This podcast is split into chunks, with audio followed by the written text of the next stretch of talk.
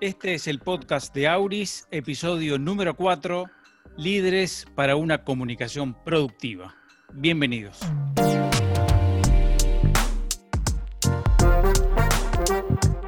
Auris es un podcast creado para analizar en profundidad el poder de la comunicación en las relaciones humanas y las actividades empresariales. Juan Andrés Elordoy, Gabriel Pastor y Felipe Rojas Azula conducirán cada podcast desde Uruguay, Estados Unidos y Colombia. Estamos conectados. ¿Qué tal? Buenos días, buen mediodía, buenas tardes, buenas noches. Arrancamos en esta recorrida, primero recorriendo Estados Unidos, Washington.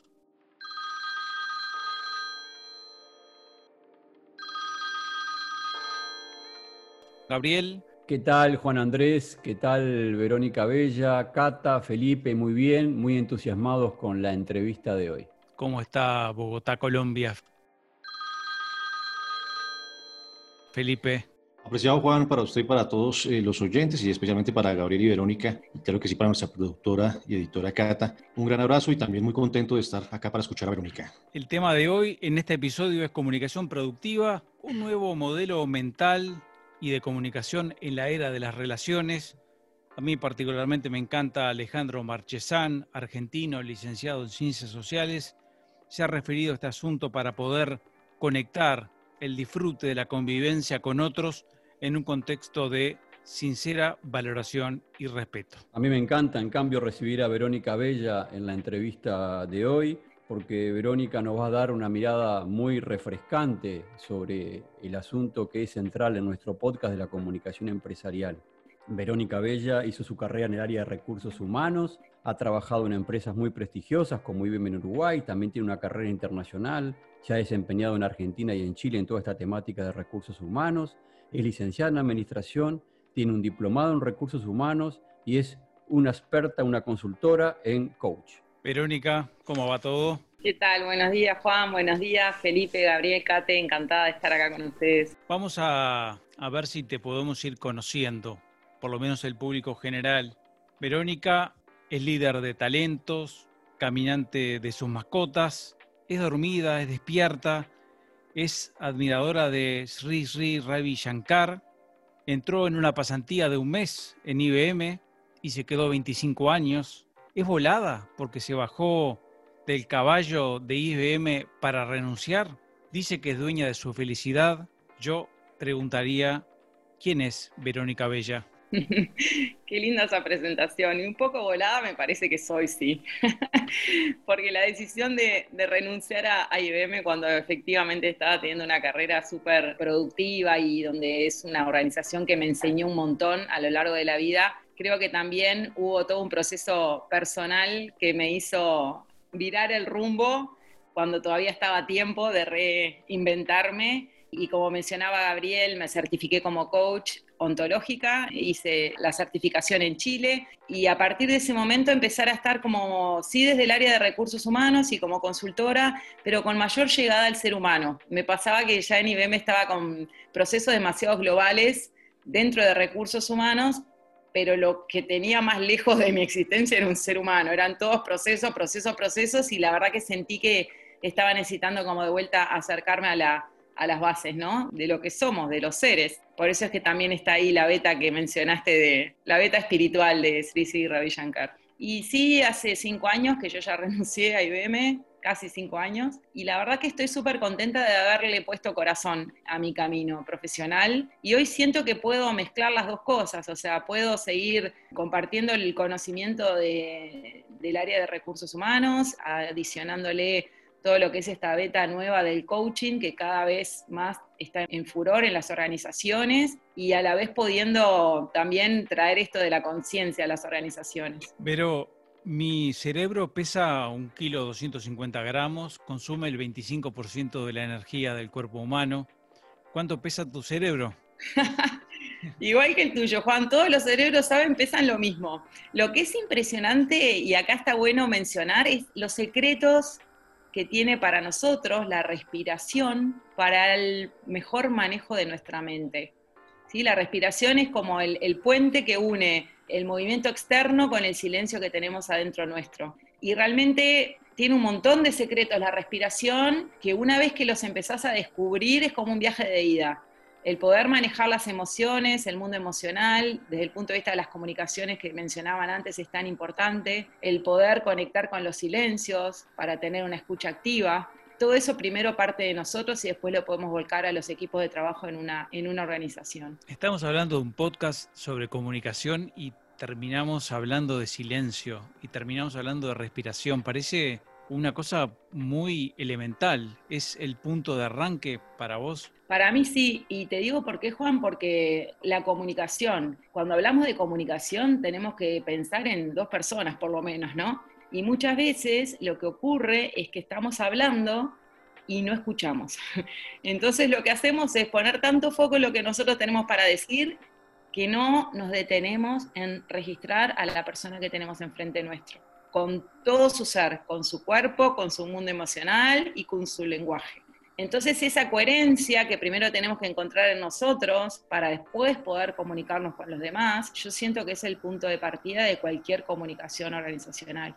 Los silencios son fundamentales para poder escuchar al otro si nuestra mente es un loro parlanchín permanentemente, es muy difícil que nosotros podamos conectar con lo que nuestro interlocutor tiene para compartir con nosotros. Sabes que me encanta el encare, me encanta el encare de arrancar por uno mismo, hacer la comunicación con uno mismo, pero es tan contrastante con lo que por lo menos uno se puede imaginar que es lo que se piensa de la comunicación, que me hace preguntarte cómo haces para darle cuenta a otra persona que primero tiene que arrancar por sí mismo?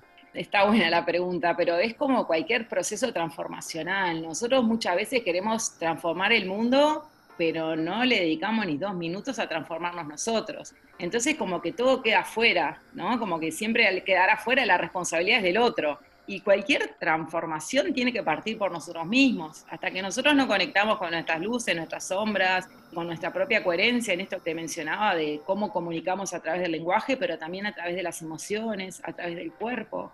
Hasta que nosotros no nos conocemos desde ese lugar. Y te digo un dato que fue impresionante, yo lo aprendí estudiando coaching. A través del lenguaje nos comunicamos en un 5%. A través de las emociones, un 45%. Y a través de nuestro cuerpo, un 50% para mí esto fue totalmente revelador, porque yo entendía la comunicación a través del lenguaje. Y cuando empezás a incluir el mundo emocional y empezás a incluir a tu cuerpo, imagínate lo importante que es poder conocer cómo funciona tu cuerpo al momento de comunicarte y cómo funciona en tu mundo emocional.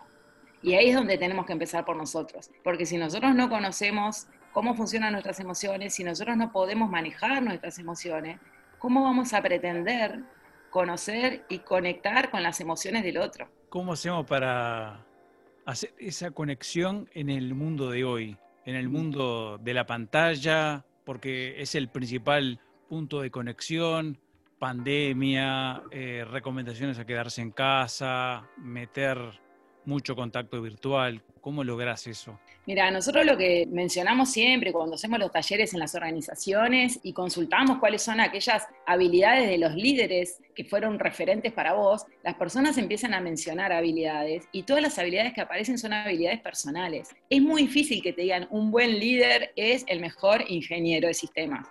Lo que te van a decir es que un buen líder es una persona que sabe escuchar, que es empática, que siente pertenencia por su equipo, ¿sí? Entonces, en el mundo en el que vivimos, más allá de la metodología, de los sistemas que estamos usando, que hoy por hoy es el Zoom, estamos a través de la pantalla, cada uno en su casa, es fundamental lograr esa conexión. Es fundamental esas habilidades blandas poderlas desarrollar primero nosotros y después en nuestros equipos de trabajo. Son habilidades personales. Vos podés entrar a una empresa por las habilidades técnicas que tengas, pero lo que te sostiene en una organización son tus habilidades personales.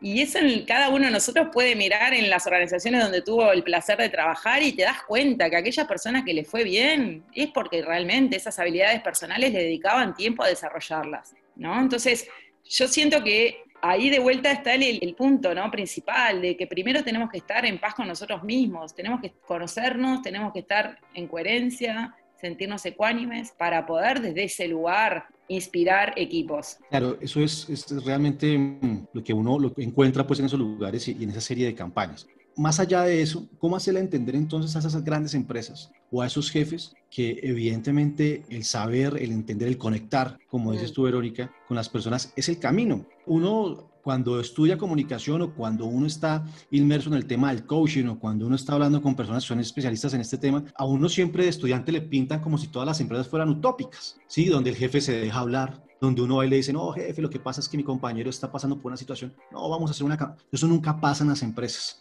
pasan muy pocas. ¿Cuál es esa, precisamente esa recomendación para que esos oyentes que son especialistas o quieren ser especialistas en este tema de la comunicación, en la comunicación pues humana, de recursos humanos, puedan cambiar ese chip, puedan darle vuelta pues a, a todas las situaciones? Porque particularmente aquí en Colombia muy pocas empresas tienen ese valor y ese agregado que tú dices, muy pocas. Y ese es como que el problema que siempre se encuentran todas las personas que quieren hacer lo que tú dices, como que, hombre, tenemos que conectarnos más, hablar más entre nosotros, hacer una serie de campañas, una serie de reuniones. Bueno, pero ¿cómo le decimos al jefe o al CEO o al presidente de esa compañía que ese es el camino, apreciada Verónica? Yo les diría que confíen en que hay otras formas de hacer las cosas y que realmente nosotros, por ejemplo, en TILEX, yo soy instructora de la Fundación El Arte de Vivir, soy instructora de TILEX, que es Transformation Leadership for Excellence, son los cursos de la Fundación El Arte de Vivir para organizaciones. Nosotros lo que hacemos ahí es acompañar a las personas a eliminar el estrés en las organizaciones. Si vos te fijas, Felipe, el mayor costo laboral que tienen las organizaciones hoy por hoy es por el estrés de sus funcionarios. Vamos a conectarnos con Gabriel y qué tips pueden surgir. Primero que nada, bien interesante, Verónica, tu reflexión. Este, te me dispararon cuatro reflexiones eh, que no están vinculadas, pero que sí están asociadas al tema. Y yo llegué a la conclusión que muchas veces estos procesos arrancan con una premisa escondida, que es la desconfianza. Mm. Yo desconfío en el otro, entonces lo que hago es ejercer un control, un control, un control, y al final ese control se convierte en el principal enemigo del objetivo que estamos buscando. Y esto está vinculado a algo que me parece que también es importante en todo este asunto que tú has desarrollado, que es que esa comunicación interna eficaz, pensando en las personas, pensando en escuchar, pensando en tener empatía, también se refleja en la comunicación externa. No podemos pensar que esta comunicación interna no se refleja en la idea que nos dan las organizaciones. Otro disparador, mejor dicho, de, todo lo que tú planteaste tenía que ver con las emociones de los líderes y con las emociones de los líderes de los mandos medios en las organizaciones, que muchas veces en el día a día juegan un papel tan importante como el del líder principal. Está buenísimo, Gabriel, eso que mencionás, y, y justo quería hacerles mención también a un, no sé si escucharon el proyecto Aristóteles, que lo hicieron en Google, donde ellos lo que hicieron fue investigar de qué manera las organizaciones eran más productivas y saben que lo que descubrieron es que las empresas positivas eran aquellas que tenían mejores resultados a largo plazo. Y ahí está un poco todo lo que vos mencionás, Gabriel, del tema de los afectos, los vínculos, las conexiones, la pertenencia. Entonces, realmente cada vez más se está volcando a eso, ¿no? Que realmente haya esa conexión, esa pertenencia para obtener resultados financieros en las organizaciones.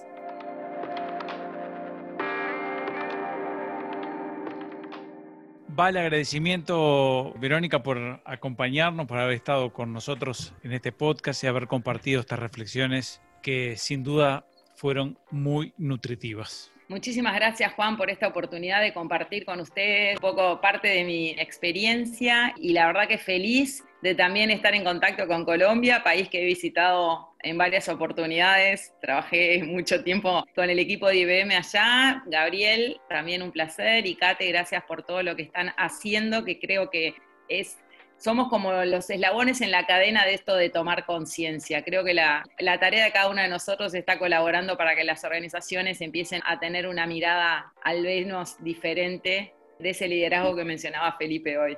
Así que muchísimas gracias por la oportunidad.